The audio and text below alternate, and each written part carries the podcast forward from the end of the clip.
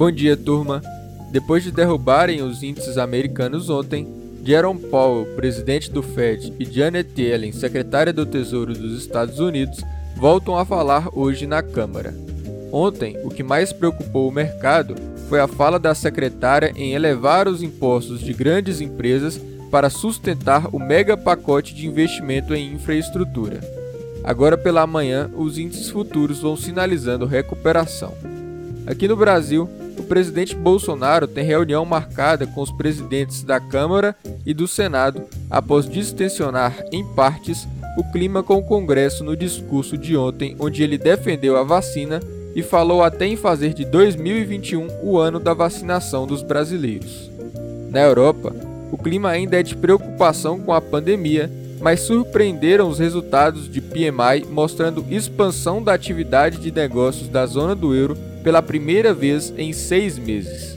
Entretanto, o Instituto IFO disse que o bloqueio prolongado da Alemanha está atrasando a recuperação e cortou a sua previsão de crescimento para 2021 da maior economia da Europa de 4,2% anteriormente para 3,7%. Na Ásia, o clima da sessão foi negativo, com Hong Kong e Macau suspendendo a vacinação do imunizante produzido pela BioNTech após notificação de defeitos na embalagem de um lote. Já na China, as ações da empresa Tencent recuaram com a notícia de um dos seus fundadores se reunir com autoridades antitrust chinesa para discutir a compliance em seu grupo. Sobre o Bitcoin, a moeda digital sobe agora pela manhã após o bilionário Elon Musk twittar que vai aceitá-la como pagamento pelo seu carro Tesla.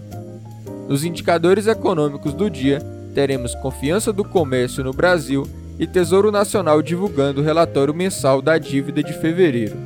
Nos Estados Unidos saem PMIs relativos a março e estoques de petróleo, esse que ganhou relevância após as recentes quedas da commodity, com o WTI já abaixo de 60 dólares. Para hoje é isso, ótima quarta-feira a todos.